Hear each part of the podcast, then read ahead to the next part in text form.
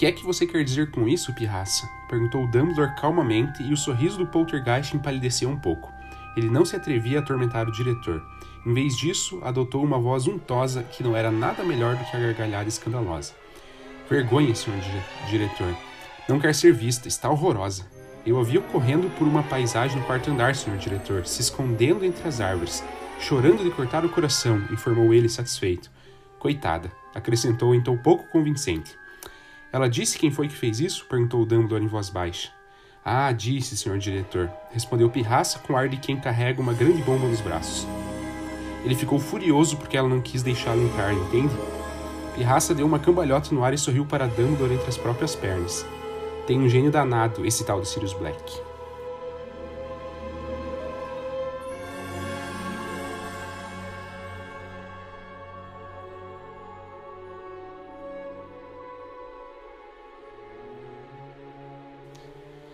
Olá, leitoras e leitores, sejam muito bem-vindas ao Livrologia. Eu sou o Pedro Henrique. Eu sou o TH Magaldi. Estamos aqui, primeiro episódio gravado com o Thiago oficialmente casado, na sua casa própria. Que alegria! É, inclusive não sei se a gravação vai estar tá boa, porque eu ainda não possuo um, local bom para gravar. Estou gravando no meu quarto, que só tem cama, não tem armário, então deve estar tá com bastante eco na voz. Também não sei meu tom de voz está suficiente para os vizinhos não me xingarem, então vamos testar isso também. E, e também já explicando que é por isso que não teve episódio na semana passada, porque estava na correria aí das questões de casamento. Então é, acabou não rolando aí o episódio, seria acabou não dando para gravar e ficaria bem inviável de editar também. Então não enrolou, mas então, cá estamos aí para gravar o primeiro episódio de O Prisioneiro de Azkaban, que é com certeza um dos melhores livros de Harry Potter. Que a partir de agora vão ser todos bons, né? Mas particularmente Prisioneiro de Azkaban é muito legal. É, o filme é, em geral, o, o, o, unânime aí, preferido da galera, né? Todo mundo fala. De livro nem tanto, mas acho que em geral todo mundo gosta. É, a gente tem uma impressão muito forte que melhora a partir de agora, melhora consideravelmente. Enfim, imagino que vocês também possam achar isso. De qualquer forma, mesmo que não achem, Fique com a gente que com certeza vocês vão gostar do episódio.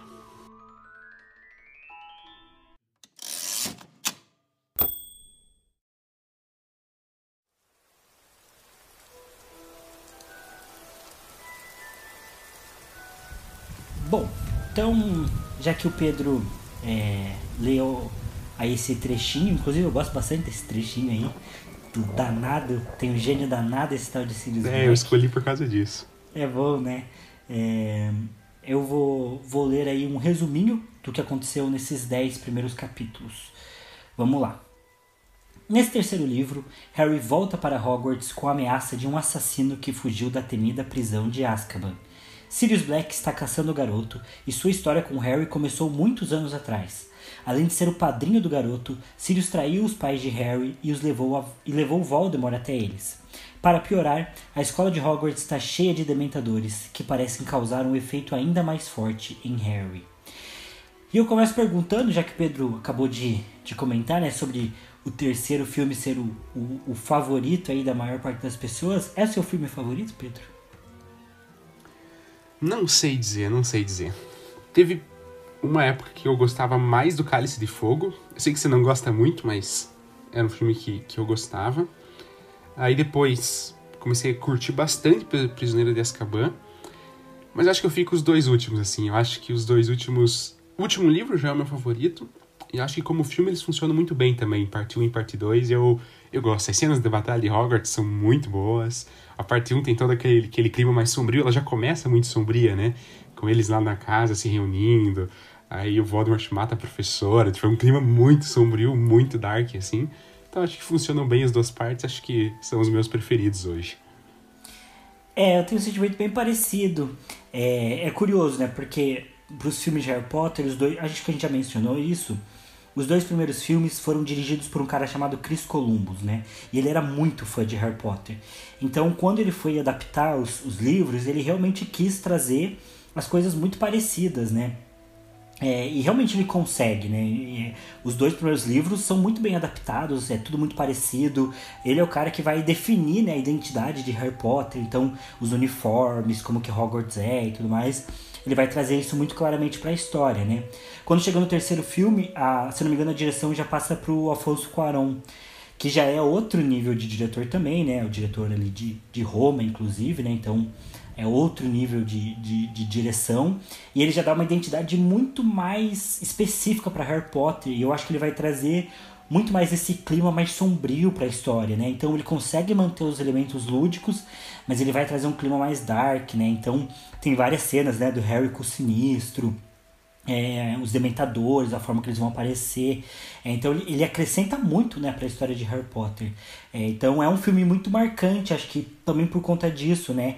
Porque ele muda muito a estética e o jeito que Harry Potter era apresentado, né? Até se você pensa nos, nos atores, né, no trio ali principal, nos dois primeiros filmes eles estão bem crianças, né? Parece que no terceiro eles já dão uma, um salto assim, né, para adolescência mesmo, né? É, então eu acho isso muito legal. Eu particularmente não gosto muito do quarto filme e até fiquei muito surpreso, porque o quarto livro é muito bom. Mas eu nunca gostei muito do, do quarto filme. E realmente, meus favoritos também são os dois últimos, concordo plenamente com o Pedro. É, a adaptação é muito legal, o clima é muito bom, acho que conclui muito bem. E nas coisas que eles adaptam, eu acho maravilhoso. A única coisa que eu tenho para reclamar que, que eles fazem o Voldemort virar poeira no, no último. É, isso, isso, ficou, isso ficou chato. É, na última cena o Voldemort lá vira poeira. E eu particularmente não gosto, porque. E até é o que criticam muito, né? Porque a ideia era mostrar que o Voldemort não era algo especial, né? O Voldemort era um cara mortal que tinha muito medo da morte, né?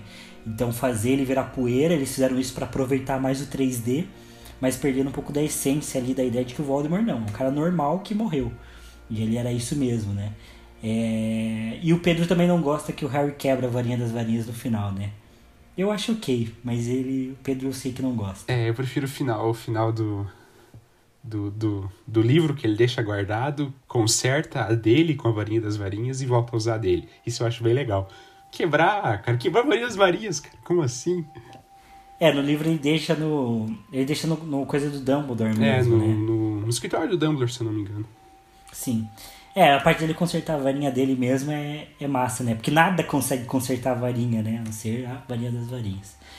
Mas enfim, né? Isso é, é mais pra frente. Aqui a gente tá com o Prisioneiro de Azkaban. E eu acho que, particularmente, posso falar que, para mim, né, é, até agora, fazer essa leitura coletiva de, de Harry Potter não estava sendo tão especial quanto eu, quanto eu gostaria que fosse, né? Porque eu e Pedro a gente já falou várias vezes de como Harry Potter foi extremamente importante na, nosso, na nossa vida, acho que na nossa vida de leitor especificamente também, né? É, foi muito marcante na minha infância, no meu começo de adolescência, na minha vida de, no meu começo da minha vida de leitor. É uma história muito marcante. Mas esses dois primeiros livros não estavam sendo muito especiais, né? É, mas para mim já o Prisioneiro de Azkaban já mudou muito, assim.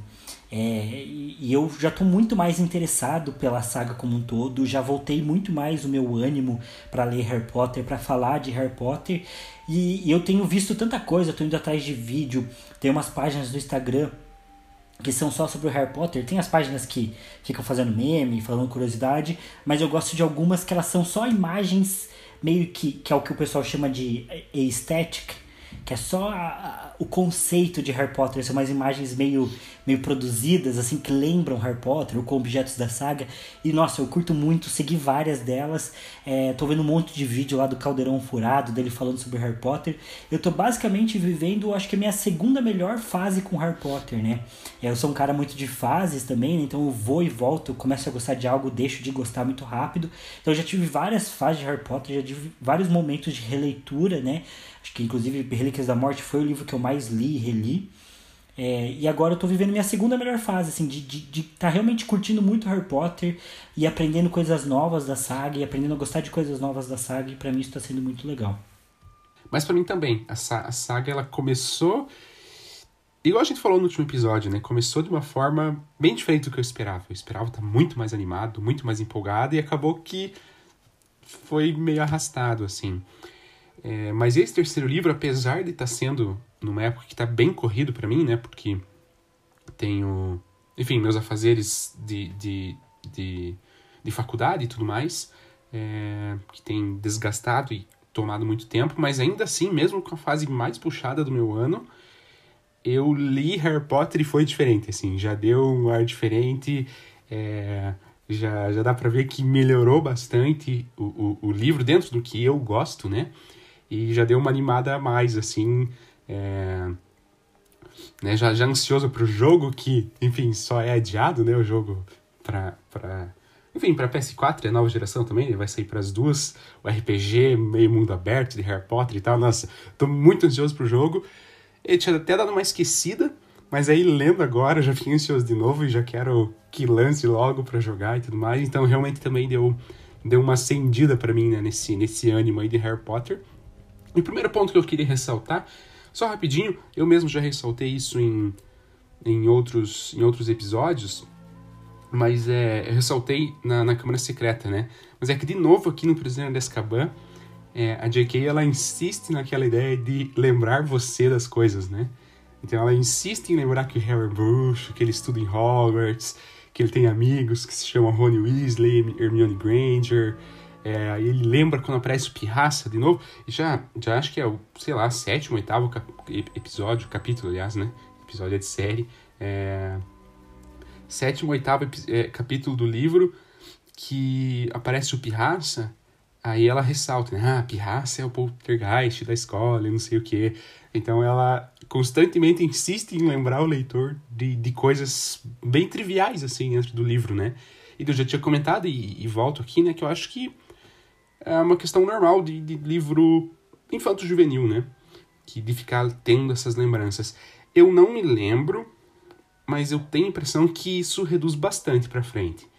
Eu acho que ali sexto, sétimo livro, ela não fica lembrando, ah, Harry é um bruxo, ah, a vida de Harry é difícil, ele não é um garoto normal porque ele é um bruxo. Eu acho que que aí ela já fica normal, assim, tipo, ah, o leitor já leu até aqui, ele já sabe, não precisa ficar relembrando. Mas ainda nesse terceiro livro ela traz isso. É, é eu tô relendo Percy Jackson também, então é até engraçado que hoje, por exemplo, foi um dia que eu li Percy Jackson, parei, coloquei Harry Potter para ouvir. Eu tô voltando à, minha vida de leitor, olha só. Foi basicamente o que eu fiz. Com releitura, mas foi basicamente o que eu fiz. E Percy Jackson é bem assim, até para mim foi legal porque eu, eu reli o primeiro livro mas não faz muito tempo que eu ouvi um audiolivro do segundo. Aí eu não queria reler de novo porque eu não gosto muito do segundo livro de Percy Jackson. E fui por terceiro e foi muito bom porque ela rele... o autor relembra várias coisinhas. Ah, porque isso aqui o, Harry, o Percy tinha ganhado em tal situação um ano atrás, não sei o que. Ele falou, ah, muito obrigado, que eu, que eu não lembrava. pra isso ajuda. É, mas acho que é bem coisa da, da, da, da faixa etária do livro, né, da, do modelo aí meio infanto-juvenil de ter isso. Cara, eu acho que vai até o quinto livro isso. Eu não sei, tô chutando. O sexto eu acho que já não tem.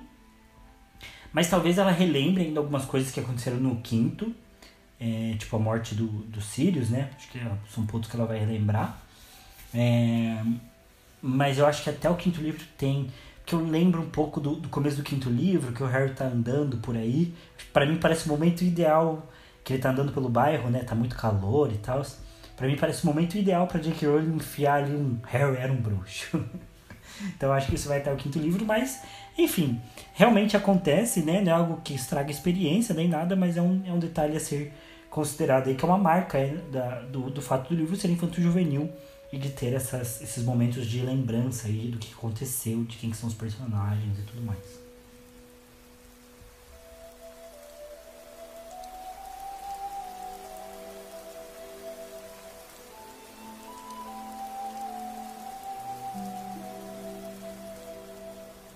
Mas para mim também tem um ponto que é, que eu fico, fico vendo desse terceiro livro, né? Que, de novo, coisa que a gente comentou nos outros dois livros. Mas o Dursley, nossa, aqui de novo, e aqui mostra mais um parente dos Dursley, a famosíssima tia Gilda com o. Como é o nome do cachorro? Estripador. Estripador, olha só. Típico também desse povo, né? É, se você vê a história de Hitler, você vê que ele era um monstro. Mas Hitler foi, foi pioneiro em várias leis de direito dos animais. Porque ele adorava cachorro, adorava animal. É, e odiava gente, né?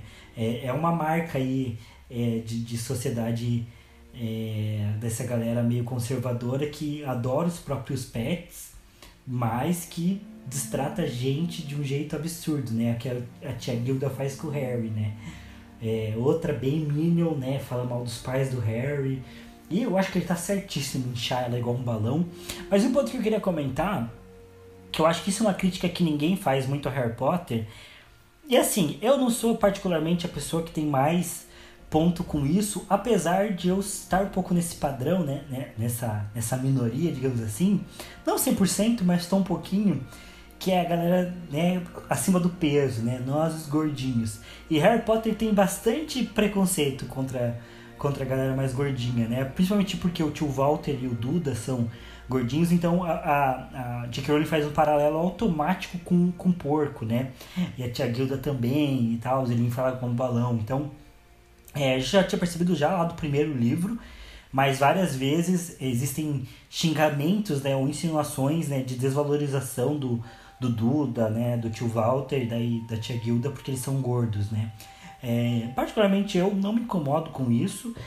Harry Potter, querendo ou não, também foi escrito numa época que isso não era muito discutido, diferente de outras causas como racismo e questão LGBT, que acho que tinham mais espaço já né, ali no, no início dos anos 2000 Acho que essa questão da gordofobia é mais recente mesmo. Eu particularmente não me incomodo, apesar de ser uma pessoa acima do peso que já sofreu bullying, não vou falar de quem para não expor, mas já sofreu alguns bullying aí por por Quem mais fez bullying com o Thiago acima do peso foi a esposa dele. Isso, isso é Exatamente. Fato. Eu não ia expor, mas o Pedro expôs, então tá tudo bem. Mas é, mas até já, já tive discussões com minha com minha esposa porque ela fazia bullying né? Porque, por eu estar acima do peso. E mas eu particularmente não me incomodo assim, não é o tipo de comentário que eu que eu, que eu acho é, que, que me afeta assim, mas eu sei que tem bastante gente que é, tem problemas terríveis por conta disso, não não sabe lidar bem. E eu nunca vi essa crítica feita, sendo feita a Harry Potter, né? É, mas tá aí. Inclusive, eu acho que se é a única coisa que eu criticaria em Harry Potter. Acho que até hoje é o único problema que eu vejo aí na, na, na série. Inclusive, tem mais um ponto para falar, que acabei de lembrar.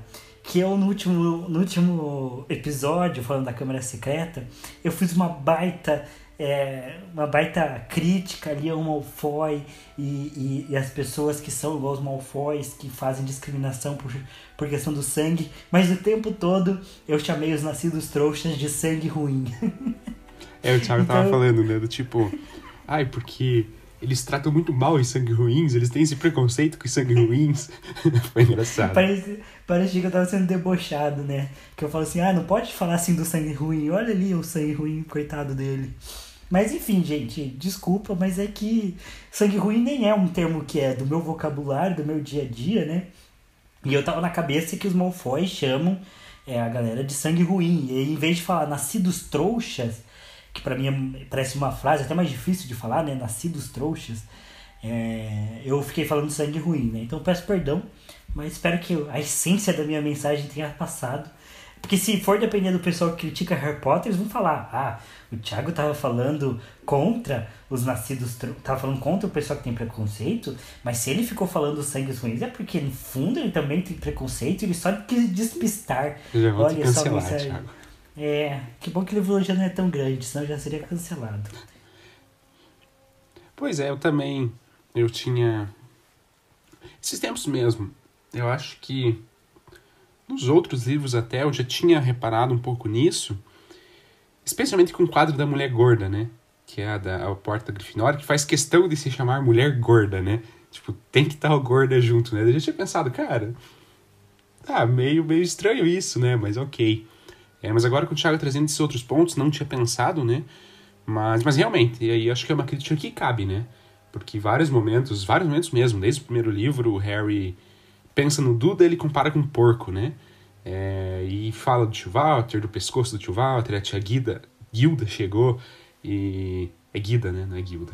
A tia Guida chega e também já, já fazem comentários, né? A respeito da, do fato de ser gorda e tudo mais. Enfim, acho que esse é um ponto um ponto legal que o Thiago trouxe. Nunca tinha formulado de fato o pensamento completo.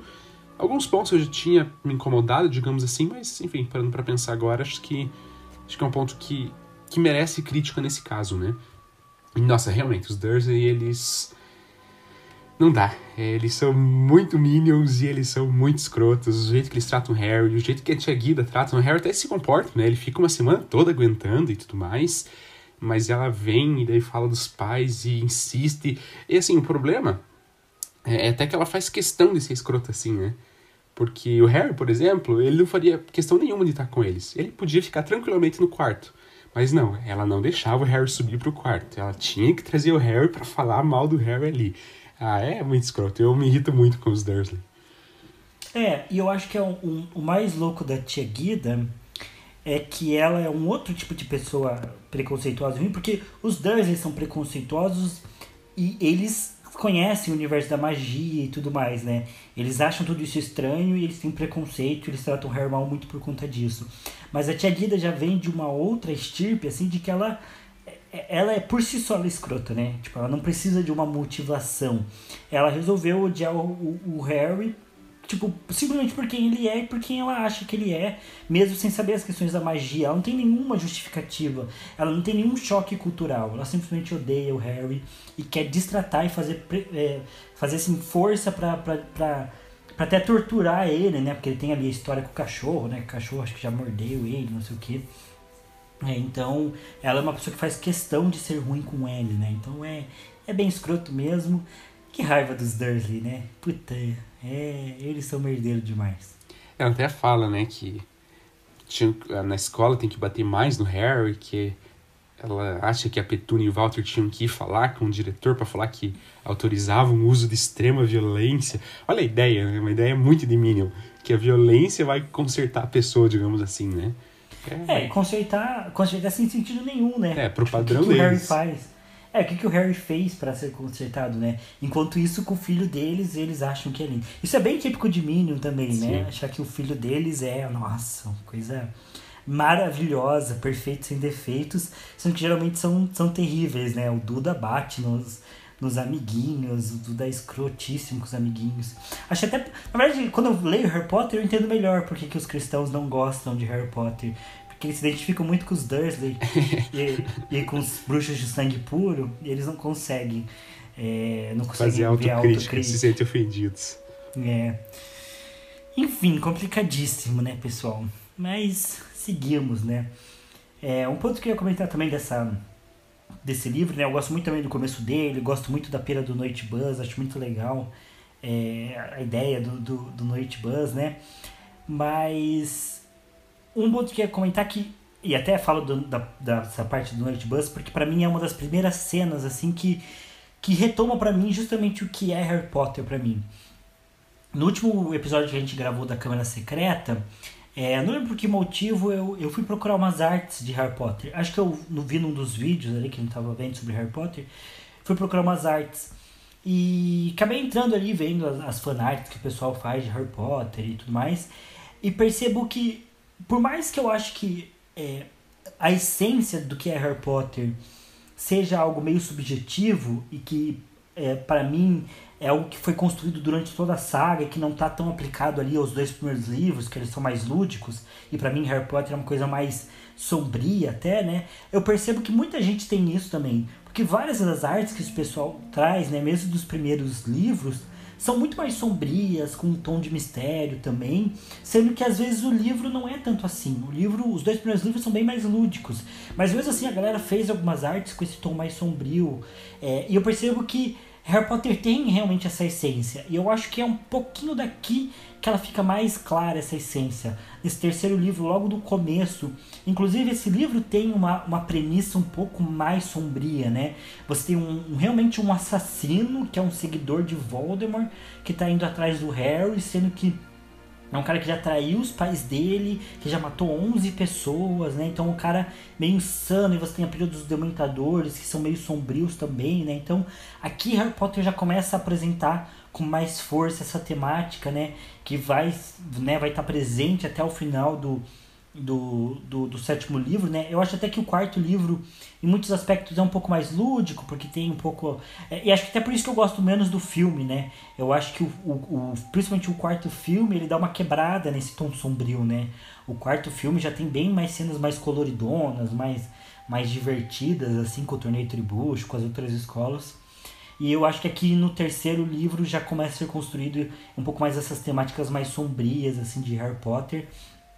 E também é, essa, essa essência foi me levar a procurar um pouco mais sobre Harry como um todo e eu fui percebendo alguns dos simbolismos que Harry tem, que já são construídos desde o começo da história e, e, isso tem feito eu gostar muito de Harry Potter de novo, né? Eu nunca tinha parado para ver e perceber a quantidade de simbolismos que tem em Harry Potter, a quantidade de, de ideias que estão ali no subtexto da história e que não foram coisas que a J.K. Rowling colocou depois, ou que ela respondeu depois. São coisas que estão ali mesmo, desde o começo, né? E são realmente muito legais. Eu tenho, tenho curtido muito ver tanto essa vibe mais, mais dark de Harry Potter, quanto essa parte dos simbolismos que tem me passado, principalmente esse terceiro livro.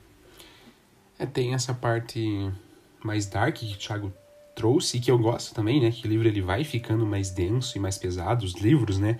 A história, assim, até chegar ali em quinto, sexto, sétimo livro, nossa, que é o ápice, assim, que, putz, tá realmente muito pesado as coisas, acontecendo coisas muito sérias, é, com um ar quase opressor, assim, em determinados momentos, né? Mas esse terceiro livro, essa semana que o Harry passa no Caldeirão Furado, que ele vai no beco diagonal, putz, como eu gosto, cara. Eu gosto também desses momentos, é, não necessariamente lúdicos, mas que é simplesmente são simplesmente casuais dentro do mundo da magia, né? Que tá tudo bem, Beleza, o Harry sabe dos Sirius, mas ainda é uma realidade distante do Harry, Sirius, Sirius naquele momento. Ele tá curtindo, ele vai tomar sorvete, ele vai na loja de quadribol. Putz, eu gosto muito desse ambiente, assim, de Harry Potter, né? Dele ali no, no beco diagonal, fazendo as compras dele. Tipo, vivendo uma vida pacata dentro do mundo da magia. Isso eu também acho legal, assim, os momentos que Harry Potter traz isso. Esse é o momento, né, que ele passa ali a semana toda, então tem algumas páginas descrevendo, né, a semana dele no, no Beco Diagonal. Mas em outros livros, quando tem isso, eu também já ressaltei quando teve e provavelmente vou ressaltar quando, quando tiver. É, embora vai ficar menos frequente, né? Porque depois fica só tensão o tempo todo. Mas esse momento, assim, do beco diagonal, da, de fazer as compras e tal, putz, eu, me, dá, me dá um quentinho, assim, eu, eu gosto bastante.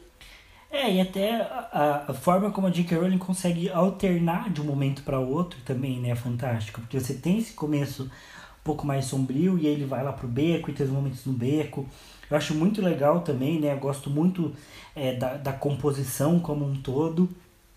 É, e são esses momentos, né, que o que acho que a gente já comentou também, né, que o Miyazaki, né, que é o principal diretor do estúdio Ghibli, tem muito nos, nos filmes dele e que ele chama de vazio, né, de Mao, que são justamente esses momentos em que nada de tão especial está acontecendo na história, mas tá ali, né? Os personagens estão vivendo. E apesar disso ficar menos comum, como o Pedro comentou, eu acho que todos os livros vão ter momentos assim. Porque até lá no sétimo livro, é, tem aquele começo com a parte do casamento, e depois é, eles vivendo ali no Largo Grimond, ali com o monstro. Então, todos os livros vão ter um pouco desses momentos é, de, de pretensão, né? Em que você já tem algumas premissas desenrolando, mas que o Harry tá só ali aproveitando o final das férias dele, né? E que você, como leitor, vai, vai aproveitar isso junto. Realmente são momentos muito especiais. Mas, particularmente aqui do, do que o Pedro falou deles no Beco Diagonal, tem uma crítica que eu acho muito nada a ver os Weasley se hospedarem é, no Caldeirão Furado, né? Porque o Harry até entendo porque que ele tá ali. Mas não, não sei porque que os Weasley se hospedaram no Caldeirão Furado, sendo que ele já tem casa Tipo, pareceu só porque a J.K. Rowling pensava que, que eles estivessem ali com o Harry, né? Então, enfim, achei meio aleatório. Tudo bem, não estraga a história, mas é meio aleatório. Eles falam, ah, a gente ganhou um dinheiro a mais, então a gente vai gastar aqui desnecessariamente, ficando no caldeirão furado, sendo que a gente é bruxo e tem casa no mundo bruxo e, sei lá, sabe? Acho meio, meio maluco, assim, mas enfim. É, também tinha pensado nisso quando vi. É... Mas enfim, saltando agora, já, já falando de, de outros pontos mais quentes, digamos assim, do livro, é trazer um ponto que é muito falado, que as pessoas falam, tem, tem até memes né, e, e, brincadeiras sobre isso, mas que eu acho que pode ser uma potencial falha, digamos assim, né? É... Que é a presença do mapa do Baroto, né? Já pro final aí, acho que é o capítulo 9 que ele aparece, né? Ou capítulo 10 até, acho que é o 10 então o último do, do, dos nossos aqui, que Fred e Jorge já tem há anos o mapa do Maroto, né? Eles usam, né? Eles são super zoeiros, então imagino que eles devam usar bastante o mapa e acompanhar as pessoas e ver o que elas estão fazendo. E nunca foi percebido a presença do Pedro Pettigrew? Isso é estranho. Dormindo com o Rony. Cara, eles são super zoeiros, né? Quase impossível que eles nunca fossem checar o Rony. Ah, vou checar o que o Rony tá fazendo. Muito, muito difícil que nunca aconteceu. E daí não vai ver que tem um outro cara dormindo na mesma cama que o Rony. É estranho. É, e não só não dormindo, né? Mas pensando que o Rony tá várias vezes com, com, Pedro, com o rato, né? Com o Perebas, né? É, será que eles nunca notaram que tava Rony, Hermione, Harry e Pedro Pettigrew juntos, né? É, e até no, no, Eu tava conversando com, com o Pedro sobre como a magia funciona diferente entre os filmes e os livros, né? Que ele tava comentando que no segundo no segundo livro ali, né, a Minerva para mover o Nick quase sem cabeça petrificado, ela conjura um leque para mover ele, né? Então, como é diferente isso do filme, né? Que no filme é muito mais direto, né? O Pedro comentou também que quando o Lupin vai abrir o armário, né, com o bicho papão, sai umas faíscas, né, do da varinha dele, né? No, tudo isso no, no filme é muito mais direto assim e menos lúdico, talvez. É, e aqui também, né, o mapa do Baroto no, no filme, ele é só os pezinhos, né, com o nome da pessoa. Mas no livro, ele tem ali um bonequinho mesmo, né, que age, né? Então, quando o Harry vai procurar a passagem secreta, o bonequinho dele no, no, no mapa do Maroto acena com a varinha. Então, o Harry sabe o que, ele tem que fazer. É, então, possivelmente teria um bonequinho do Harry, do Rony Hermione e um bonequinho do Pedro Pettigrew, sei lá, transformado em rato é, seria algo meio diferente, né? Então é, é realmente meio que um furo deles não terem visto, né? É meio estranho. É, e não só isso, né? Mas outras pequenas falhas ali da história, né? Não falhas, né? Mas tem algumas coisas meio estranhas, tipo umas coincidências estranhas, né? Então, por exemplo, o ano em que o, em que o, o Sirius Black foge de Azkaban é o ano que o Lupin é, se torna professor de Hogwarts, olha que curioso, que coincidência, e é bem nesse ano que vai ser mostrado o mapa do Maroto também, né? Esse é o tipo de coincidência que não se justifica dentro da narrativa, né? Você pode falar, ah, foi uma coincidência? Foi. Mas na verdade, o que aconteceu mesmo é que era a intenção da autora juntar essas coisas e ela colocou tudo isso no livro porque ela criou isso naquele momento, né? Eu não sei, mas eu acho que é, o, o Lupin o Sirius e o mapa do Maroto nunca tinham sido citados, né? Até então. O então, Sirius, eu ac... acho que sim, por conta da moto lá no primeiro livro. Ah, é verdade, a moto do Sirius. Mas o mapa é, do Maroto não e o Lupin não, isso tenho certeza. É, então provavelmente o Sirius já era parte da história, né? Já, já, já tinha algum ponto, né? É, inclusive até eu tava... É, como eu falei, né, estou vendo bastante coisa de Harry Potter e o plano inicial né, da, da autora era o começar o livro com o Sirius, né? Os filhos encontrar lá um comensal da morte é, onde, o, onde na casa do Harry, né? Ia lutar contra ele, não sei o que. Então, o Sirius já é um personagem desde o começo. Mas, né, essa coincidência dos, das três coisas aparecerem agora é, é uma conveniência da autora mesmo, né? Isso é uma coisa que eu não gosto muito é, na história, né? Um outro furo que tem, na minha opinião, é o fato de que... É, como é que o Sirius compra a vassoura do Harry, né? Vendo aí os canais, aí o Caldeirão Furado, ele fala que ele usa o bichento para entregar a ordem de compra. O que para mim é muito bizarro, né? É, o, o, bichento chegar lá na, na loja com uma ordem de comprar a vassoura e mandar pro Harry, o que já seria estranho, apesar de que beleza, a galera usa provavelmente usa corujas para fazer isso. Então, usar o gato para fazer isso não é tão estranho. Mas sabe, como que o Sirius conseguiu dinheiro? Ele tirou dinheiro do cofre dele usando o bichento, mas ninguém acha estranho que, que o gato do, foi mandado para usar o cofre do Sirius Black pelo Sirius Black. É, é um furo também, né? É, é, é uma parada que é meio furada. Acho que funciona muito melhor no filme também, que o Harry ganha a vassoura bem no final, quando o Sirius já, já tá meio que livre, né? O Harry já sabe quem o Sirius é. Aí acho que faz, faz mais sentido, né? Mas aqui no, no livro essa parte fica muito estranha, eu acho meio bizarro. É, é um pouco estranho, assim. Ele tem umas incoerências, digamos assim, né? Nada que atrapalhe a história, né? Tipo, ah, o fato do Sirius ter comprado vassoura não é fundamental para a história. Mas, como somos bons críticos, digamos assim, é, e a gente gosta, né? Tipo, já gosta muito do Game of Thrones e a característica é as coisas se encaixam. As coisas são fechadas, as coisas são complexas e fechadas, né? É... A gente já conversou bastante sobre isso, né? Criação de mundo, a gente já falou do Senhor dos Anéis. Então é uma coisa que a gente pessoalmente se importa, né? Então, quando a gente vê algumas falhas, a gente acaba percebendo, mas, enfim, a gente comenta aqui não para menosprezar ou para para falar mal do livro, mas simplesmente porque a gente vê algumas algumas pequenas incoerências, mas de novo, né? Nesse caso não não fazem é, diferença direta na história, né? Acho que de um modo geral a trama central de Harry Potter é bem fechada, né? Ela tem a, as menções já desde o início que no final, ok, elas se completam e fica tudo certo. Mas enfim. E outro ponto que eu ia que eu ia trazer também, que já tem nesse livro aqui, né? Vai aparecer no restante da história, mas nesse livro que aparece pela primeira vez, é a presença dos dementadores, né? Eu gosto muito do conceito do dementador. Eu acho que já combina com, com a história tá ficando mais dark, né?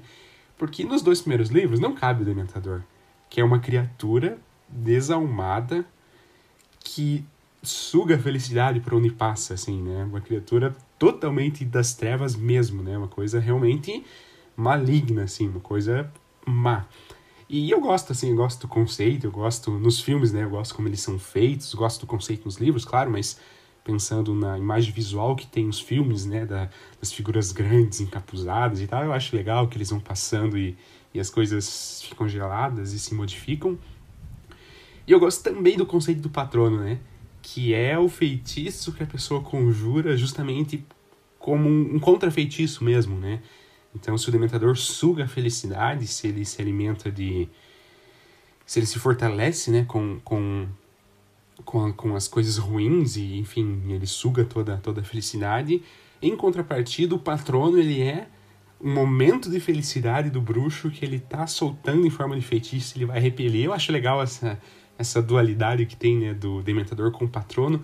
Gosto do conceito do Dementador e acho que já combina né, com uma história com uma história muito mais dark, né? Que eu acho, aí não tenho certeza, mas pelo que eu lembro, os Dementadores eles são de fato criaturas das trevas, né? Que aí tiveram um acordo com o Ministério e aí eles fazem esse meio que eles são terceirizados pelo Ministério, né? Mas que eles de fato são criaturas das trevas a, a priori, assim, né? Em, em ambiente natural, digamos assim, eles seriam maus, mas aí acabou que tem esse controle, essa terceirização do ministério que usa eles como, como guardas. Mas eu gosto, assim, eu acho que é um conceito, conceito legal até, enfim, talvez até bem original, assim, não consigo pensar rápido numa história que tem uma criatura parecida ou algo parecido. É, eu, eu, eu também gosto bastante dos Dementadores. Acho que também, né, só complementando o que o Pedro disse, sim, eles são criaturas das trevas. Inclusive, já existe aí o, o, o ponto que no quinto livro vai haver uma fuga em massa de Azkaban, né? É, e essa fuga ela é permitida pelos Dementadores porque os Dementadores se aliam ao Voldemort, né? E o Ministério leva muito tempo para perceber isso. É, e posteriormente, com a queda do Voldemort, os Dementadores são expulsos de Azkaban, né? É, e até esse é um ponto que eu tinha anotado, né? Foi o primeiro ponto que eu anotei. Azkaban é extremamente desproporcional. Acho que a gente comentou um pouco disso do sistema judiciário do, dos bruxos, né? Mas Azkaban por si só é extremamente desproporcional. É, só você ver, né, que o, o Hagrid fica ali em Azkaban porque ele é suspeito de ter reaberto a Câmara Secreta, sendo que meio que ele já tinha sido é, meio inocentado da primeira vez, né, não foi punido da primeira vez, só foi expulso. É, e aí, quando surge de novo, ele é colocado lá em Azkaban junto com para passar a mesma punição que o Sirius Black, que matou supostamente matou 11 pessoas, né? Então, é, o sistema dos bruxos ele é bem desproporcional ele é bem punitivo, né? Ele não visa reabilitação, né? Que é o nosso sistema penal que a gente tem na maior parte dos países democráticos, inclusive a Inglaterra, né? O que, o que mostra aí que o mundo da magia é interessante, mas não é perfeito também, né? Porque eles têm aí alguns problemas. É, tem esses resquícios, né? De conservadorismo e de, e de primitivismo aí, né? Como tem nos Malfoy e tal, e tem também é, nos, demen nos dos Dementadores. Mas eles são cinco criaturas das trevas e, inclusive, eu acho muito legal porque eles são é, inspirados no, na luta da J.K. Rowling contra a depressão, né? Eu acho que eles são uma ótima, um ótimo paralelo para a depressão, que, de novo, reforça esse simbolismo é, de Harry Potter, né? Que tem aí esses símbolos. Eu estava conversando com, com o Pedro também, de que eu realmente gosto muito de Game of Thrones, para mim é uma história muito complexa, é, e minha favorita, possivelmente. Mas Game of Thrones para mim é uma complexidade e uma, uma criação de universo que tem um peso muito acadêmico, assim, né? Lembrando dos meus tempos estudando história, é, Game of Thrones me lembra muito isso, assim, né? Uma linha narrativa muito bem feita, que lembra culturalmente, socialmente, politicamente, muito a história de verdade, né? A composição da história dos povos. Mas Game of Thrones não tem muitos simbolismos, né? É, até parece que o George Martin se esforça para evitar que as coisas tenham símbolos, né? Então, as casas, as famílias, as espadas, as criaturas, nada disso tem, muito, tem, muita, tem muita profundidade no sentido de, de significar alguma coisa além da história, né? É o que é, como é a nossa visão mais objetiva da história. Por que, que tal líder, tal povo fez isso? Fez porque quis, porque tinha um interesse político, social por trás, né? Inclusive é, eu já comentei isso algumas vezes também, que é uma parada que me incomoda, porque quando a gente vai estudar alguém na história, a gente sempre tira o fator mais ideológico e mais pessoal do, da, daquela pessoa, né? Então, a gente vai estudar a reforma protestante, é, gente, ninguém em história vai falar que o Martin Lutero fez a reforma porque ele realmente acreditava naquilo. A gente vai puxar sempre que ele fez a reforma porque ah, economicamente era melhor para os príncipes alemães então eles apoiaram a reforma por conta disso. Não porque eles acreditavam de fato na reforma. O que pode ter sido também, sabe? Acho que muita gente apoiou a reforma porque acreditava na reforma, né? É, curiosamente, né, do campo de história, o pessoal só ignora isso quando se trata de comunismo. Quando é questões socialistas, o pessoal acredita que fez isso por, por vontade também. Então, enfim, né? Nenhuma área perfeita.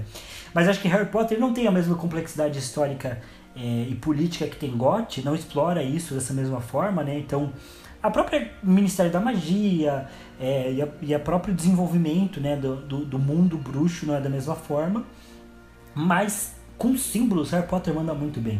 Né? Acho que os Dementadores talvez sejam um dos primeiros grandes símbolos que a gente vê na história, né? Que vai simbolizar é, uma luta contra a depressão, né? E como o Pedro falou, a ideia da, da magia é, que expulsa os dementadores ser um pensamento feliz, né? Essa ideia de que você precisa combater isso com, com, com alegria e tudo mais, né? O que vai se expandir por fato de ser a grande arma do Harry, né? O que vai diferenciar o Harry do Voldemort e a arma que o Harry tem é justamente o amor, são os amigos, a família que ele tem próxima. Essa aí já vai ser parte da mensagem central de Harry Potter, que já começa aqui com os Dementadores, né? Realmente é muito massa. E não sei se o Pedro quer comentar mais sobre isso. Não, eu ia comentar só agora que você falou do, do ser uma grande arma do, do, do, Harry, né? E até tem pontos na história que vai comentar, e o próprio Dumbledore que comenta, né? Que o Voldemort ele não suporta o amor, né? Então até ele não consegue ficar muito tempo possuindo o corpo do Harry, porque ele não consegue conviver com essas questões assim, né? Para ele, de fato, é uma coisa danosa, assim, né? Então realmente é um, um, uma questão, né? Que, que de fato é uma arma do Harry mesmo, né? Que ele usa com os Dementadores, mas que ele também usa meio que indiretamente contra o Voldemort, né? Que acaba que Voldemort despreza essas questões, mas, enfim, acaba que ele cai por conta disso, né? É, acho que a gente até mencionou num dos momentos de teoria, acho que no primeiro livro, que esse é o grande feito da mãe do Harry, né?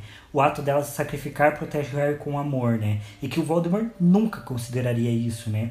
É, porque ele não entende qualquer conexão da magia com o amor. Para ele, magia é só poder, né?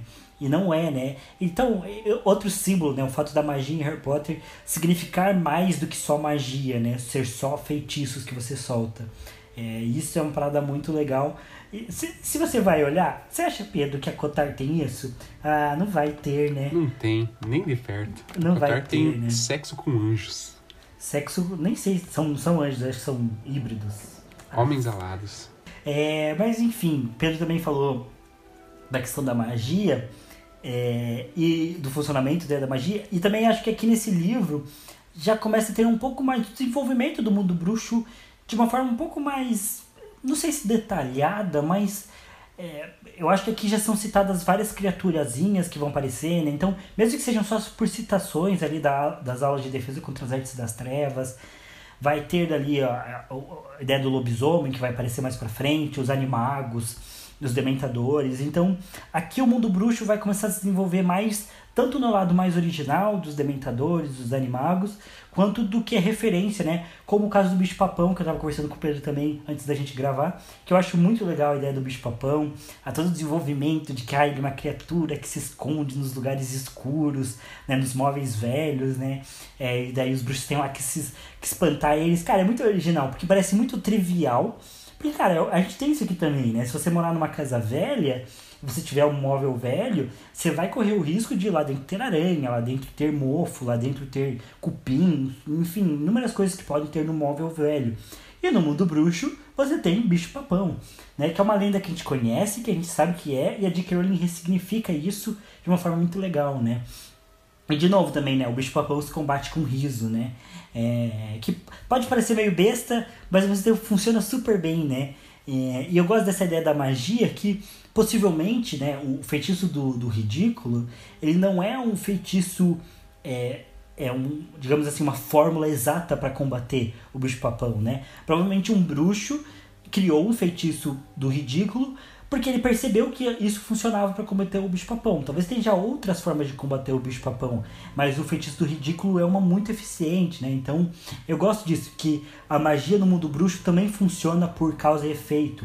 Acho que a gente nunca comentou aqui, mas esse livro também, é, como os outros dois, né, dá bastante foco no quadribol. E tem a pira de que o pomo de ouro, ele era um bichinho. É, o pomo de ouro, ele era um bichinho é, que, que voava, ele era em formato de bolinha, ele era douradinho. E o ponto é que as pessoas usavam ele no quadribol, só que quando o apanhador pegava ele, matava o bichinho, porque espremia ele na mão. Aí o bicho entrou em extinção. E aí por isso que foi proibido usar o bicho, e aí um cara foi lá e criou o pomo de ouro inspirado nos movimentos do bichinho. É, acho que isso está lá no, no, no, livro do Quadribol através dos séculos, e que é uma pira muito legal, né? Porque é assim que a gente funciona também, né?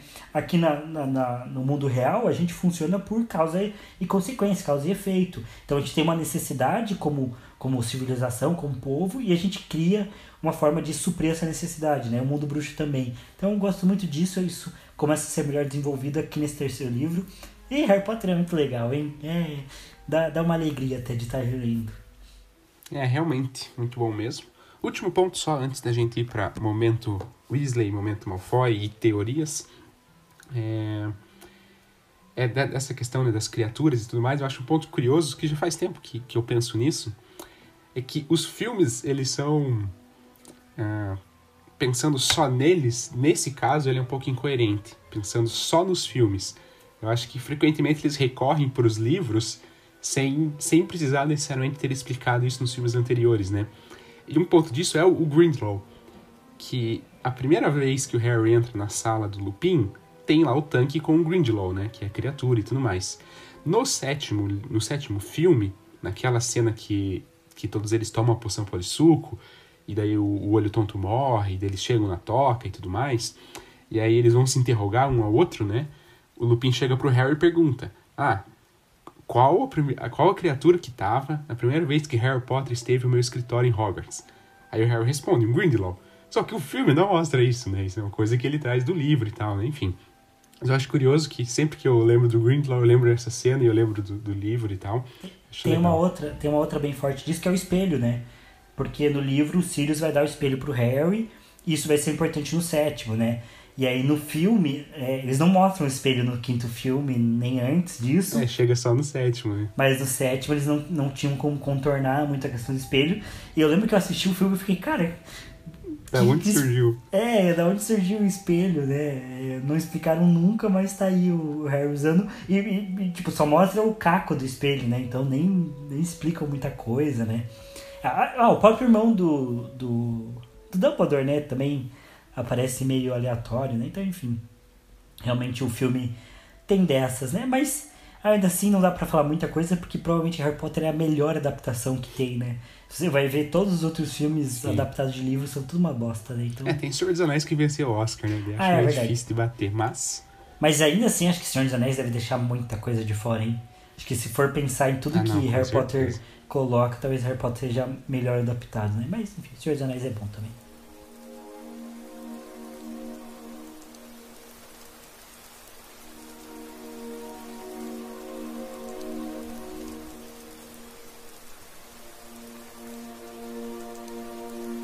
Como tinha falado, para fechar, Tiago, momento Weasley, momento Malfoy.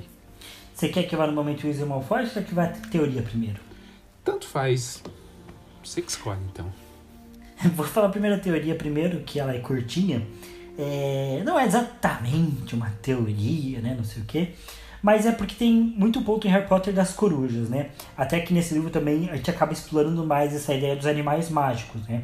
No começo do livro, o Rony leva o Perebas, que tá meio mal, né? Depois a gente vai descobrir que o Perebas tá mal, porque ele descobriu que o Sirius Black fugiu, então ele, é, o, Rony leva né, o Perebas pra loja e a, e a bruxa fala, ah, se não dá para você pegar um rato do campo normal, né? Querer que ele viva muito, né? É, não dá. Então ela, ela já apresenta que tem uma diferença entre os ratos mágicos e os normais. A gente sabe que o Neville tem o sapo, né? Inclusive, bom, eu vou deixar isso depois para o momento foi. Mas, né, o Neville tem, tem o sapo e a Hermione quer comprar uma coruja, ela acaba comprando um gato, que também é, é um animal mágico ali. E particularmente as corujas em Harry Potter, que são os animais mais frequentes, elas dizem que elas são animais ligados à magia, né? Então parece que alguns animais, como os gatos, né, as corujas, eles não são é, plenamente mágicos, né? Mas eles possuem uma conexão com a magia. É, e é por isso que eles conseguem encontrar as pessoas, levar as cartas, não sei o quê. Mas aí fica uma dúvida, né? Por que, que o Ministério não usa uma coruja para encontrar o Sirius Black, né? É, e, e aí eu vi que a explicação é, que a J.K. Rowling deu lá no Pottermore, não sei o que, é que se um bruxo não quiser ser encontrado, a coruja não encontra ele. Mas vamos combinar que essa aqui é uma desculpinha muito chechelenta, né? Puta merda, né? Porque não faz sentido, né? Então, se eu sou um aluno de escola, é, faço magia fora da escola, e eu não quero ser, receber a carta de repreensão, eu simplesmente pensar, ah, eu não quero que a coruja me encontre. E pronto. Tipo, é uma desculpinha muito ruim. E particularmente a J.K. Rowling podia ter dado desculpas melhores, no sentido de que tem, sei lá, um feitiço que você repele as corujas, né? É, ou algum feitiço de proteção que você possa jogar no lugar, né? Pra repelir as corujas. Mas não, né? Ela fala só que ah, se o bruxo não quer ser encontrado, a coruja não encontra ele. Eu acho uma, uma, uma desculpa meio bizarra aí pra provavelmente uma coisa que ela nunca chegou a pensar, né? Durante as histórias e que depois alguém veio com a dúvida, ela teve que dar essa respostinha meio ruim. Eu acho meio, meio merdeira, assim, mas tudo bem, né? É, é, também um pouco de procurar pelo em ovo. E, e, basicamente é isso, né? Não é exatamente uma teoria, mas essa ideia de que é, por que, que as corujas não encontram o Sirius Black, né? Por que, que o Ministério só não pega e, e, e manda uma coruja para achar ele e segue a coruja? É porque se o bruxo não quer ser encontrado, ele não é. Mas eu acho isso meio merdeiro, né? Então, enfim. É, e, e até estranho, né? Porque o Black, eu acho que ele vai demorar para ser inocentado publicamente. Não sei nem se ele chega. Eu acho que não. Só depois de morto, eu acho. É, então. É, ele continua foragido nos outros livros, né? Só que o Harry escreve para ele.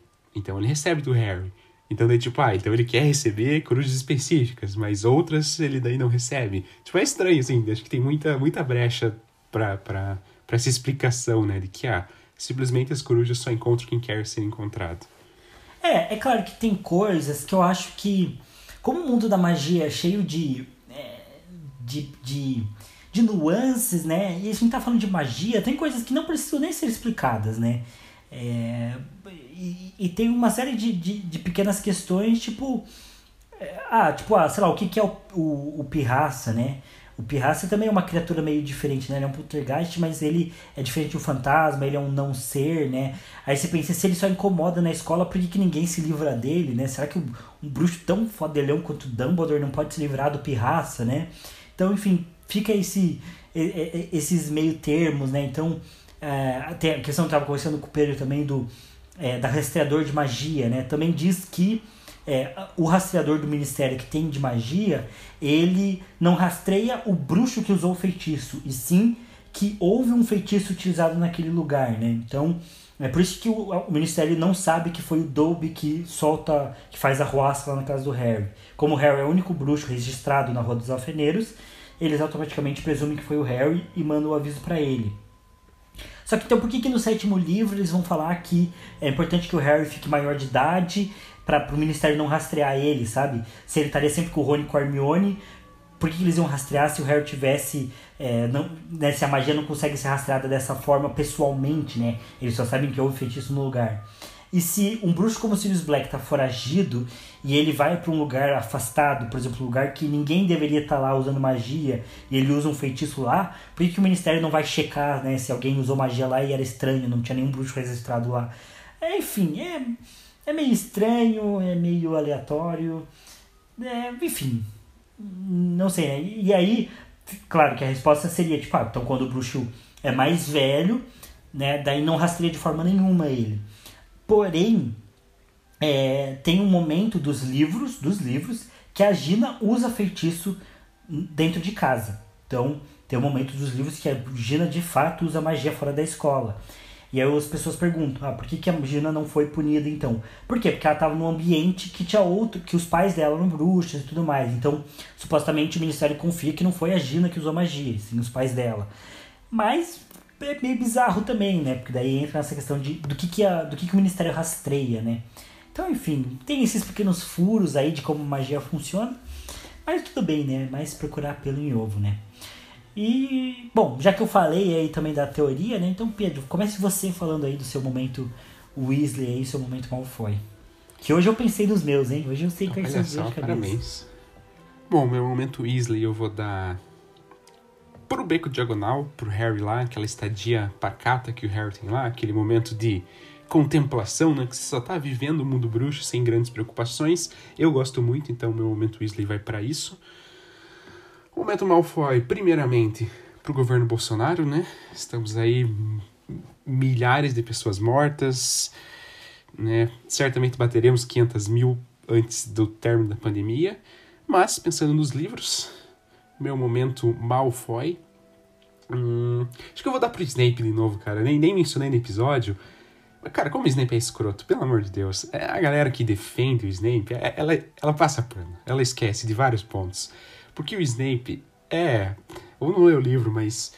É, essas duas. Ou passa pano ou não leu. Porque, primeiro, aula de poções que o Snape humilha o, o, o Neville, desconta a ponto da Grifinória, quer dar coisa que pode matar o sapo do Neville, né? Diz que, ah, ou funciona ou ele vai ser envenenado. Mesmo assim, Snape vai dar. Tipo, o Snape faz uma super um terrorismo psicológico em cima do Neville, super escroto.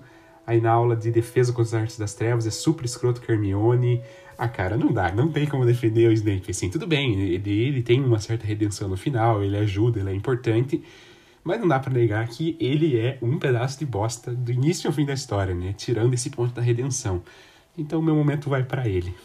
É, eu ia, já começando com o meu momento Malfoy, ia falar a mesma coisa. Cara, o Snape, é, eu ia até falar que Pra quem defende o Snape, leia o capítulo 9, capítulo 10, agora não lembro qual que é, que é o capítulo que ele dá aula de defesa contra as artes das trevas. Ele é completamente babaca, 100% do tempo. Ele é claramente um escroto, claramente um babaca naquele capítulo inteiro, de propósito. E tem essa pira com o Neville também, que eu até tinha esquecido, né? Mas na aula de poções aquele que quer matar o sapo do Neville, humilha o Neville. E cara, é, é, eu não sei se a Inglaterra é muito parecida, sei lá, com o Japão nesse sentido de, de respeito ao professor e tudo mais. Mas, particularmente, se fosse eu hoje, né, o jeito que eu sou hoje lá na aula, eu ia carinzar muito com, com o Snape. Eu, eu ia afrontar o Snape. Porque não dá para deixar alguém ser tão babaca assim com os outros. Não dá. Acho até que o Harry, eu, eu fico torcendo. Até o Rony, né? Olha só, pessoal. É, o Rony é muito. O Rony é muito diferente dos filmes e dos livros, né? Eu esqueci de comentar na Câmara Secreta, mas tem mais um momento que é para explicar o que é sangue ruim, inclusive, que a Hermione nem sabe o que é, tipo, direito, né? No, no livro. Ela, ela nem fica tão abalada porque ela não sabe exatamente o que é. Quem explica o que é é o Rony, né? Então, até nos livros, o Rony é mais inteligente e aqui já ele já enfrenta, né? É, o, o, o Snape, né? Já fica puto com o Snape, fica de detenção para defender a Hermione, olha só. É, e puta, é. Ah, tinha, tinha que alguém dar uma surra do Snape. Meu Deus do céu, cara, que cara babaca. E, aí, esse outro ponto que eu questiono bastante do Dumbledore na escolha dos professores, né? Não só na hora de escolher os professores para defesa contra as artes das trevas, que ninguém, que não parece que ele não sabe escolher direito, né? É, mas também escolher, né, o, permitir que o Snape seja tão babaca assim, né? É, talvez seja um pouco também desse conservadorismo, dessa coisa meio arcaica que tem no mundo bruxo também, né? De permitir que os professores sejam tão agressivos, né? E tudo mais. É, mas eu acho muita babaquice essa perseguição. É um momento Malfoy do, do, dos livros também, desse, desse, dessa trecho, né? Dos livros. E o meu momento Weasley, né? Eu já vou dar pra, pra aula de defesa contra as artes das trevas, sem o Snape, mais especificamente a parte do bicho papão. Eu gosto bastante. É, acho que é um momento bem legal. Eu gosto bastante da ideia do bicho papão, como eu comentei. É, gosto bastante que daí o Lupin faz justamente isso, né? Ele usa o Neville para ser o exemplo principal. É, e até depois, quando ele vai dar aulas particulares para o Harry, né? É, também sobre, sobre como enfrentar o bicho-papão e os dementadores. Eu acho que esse é o meu momento favorito. Gosto bastante de todos esses trechos. Então, fica aí com esse selo aí de momento Weasley para mim.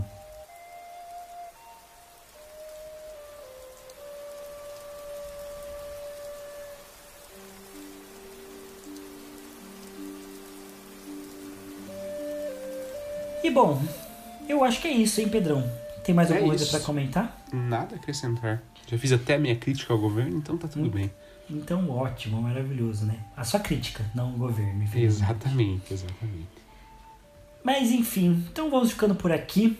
Eu já deixo aí meus agradecimentos é, recorrentes aí a, a Tiffany Magaldi e a Milena Stephanie que nos ajudam com as artes do Livrologia e ao André Matti que fez a trilha sonora original. É, também já peço desculpas de antemão aí porque acho que nessas últimas semanas a gente já ficou sem postar dois episódios, né? Então tivemos dois problemas, mas enfim, estamos numa fase aí meio agitada, né? O Pedro com mestrado, eu tô com as questões do casamento e, gente, Casamento é tranquilo. Agora, se mudar, rapaz, como é chato, hein? Mudança é muito chato. É, eu já fiz. Acho que já fiz cinco mudanças da minha vida, lógico, sempre com família e tal, né? Não só eu, como é o seu caso. Mas é muito chato. Mudança, porque, cara, tem que empacotar tudo, tem que organizar tudo, vai ter que montar tudo na casa nova, tem que esperar chegar coisa. Cara, é uma burocracia, é um. Não, nem, nem burocracia, mas é todo um. Não sei, é, é um, um contexto ruim, é um contexto ruim. É, você tem que lidar com muitas, muitas necessidades diferentes, né? Tem a necessidade da loja, do entregador, da sua, de não sei o quê. E aí meio que você tá na sua casa, mas não tá. É, por exemplo, eu tô sem internet, né? Tô roteando internet do celular, né? Então, é, e a Copel aqui, Copel é a empresa que fornece provavelmente o melhor plano de internet aqui do, do Paraná, né? Empresa de, de energia que também tem internet, fibra ótica boa. Mas como o prédio que eu tô morando é novo, não, nenhuma operadora tem aqui a Prumada para oferecer internet. Então a Copel ficou de instalar, mas tá levando semanas. Ontem adiou de novo. Então provavelmente eu vou ter que passar um ano com uma internet móvel mais ferradinha para poder sobreviver, porque se for depender da Copel já era. Então, enfim, é uma chatice, assim. Um monte de coisa tá em caixa aqui em casa. Então, tá tudo meio complicado, né? E o Pedro, como mencionamos, está aí com o mestrado dele. É, Pedro cancelou uma viagem com a gente, ó, porque ele vai ter que apresentar. Então, não só a livrologia, não só a livrologia está sofrendo, mas todos nós estamos sofrendo em conjunto. Então, enfim, não está fácil, mas vai melhorar e a gente vai se adaptando e também logo a livrologia aí vai ter algumas algumas novidades, a gente vai tentar trazer até mais conteúdo. Então fiquem tranquilos, é, se mantenham fiéis à livrologia. E agora, principalmente também com a melhora da saga Harry Potter, né? A gente está no momento mais especial aí entrando dos livros, que tá ficando as coisas mais interessantes, mais legais. Então a gente vai ficar mais animado também para fazer. E eu acho que é isso. Então, é, siga a gente lá nas nossas redes sociais, no arroba podcast Livrologia. Se você tem alguma crítica, alguma sugestão, algum comentário que você queira fazer, mande pra gente por e-mail no podcastlivrologia.gmail.com E também tem as redes é, pessoais minhas e do Pedro, né? O arroba Pedro Kotovitz e o arroba t.h.magaldi. Também estamos lá no Instagram para você é, nos acompanhar e conversar com a gente. E eu acho que é isso, né? Saga Harry Potter aí volta daqui duas semanas com o fechamento do Prisioneiro de Azkaban. Apesar do livro ter, é, do próxima parte, ter mais do que 10 capítulos, para não ficar pendente aí, dois, três capítulos, a gente vai fazer de uma vez só. Então, a parte final vem aí daqui duas semanas e a gente fecha esse terceiro livro. E eu acho que é isso. Palavras finais, Pedro? Hoje não. Só minhas despedidas. Minha palavra final vai ser mal feito feito. Valeu, Ah, pessoal. Sim. Até a Valeu. próxima. Tchau, tchau.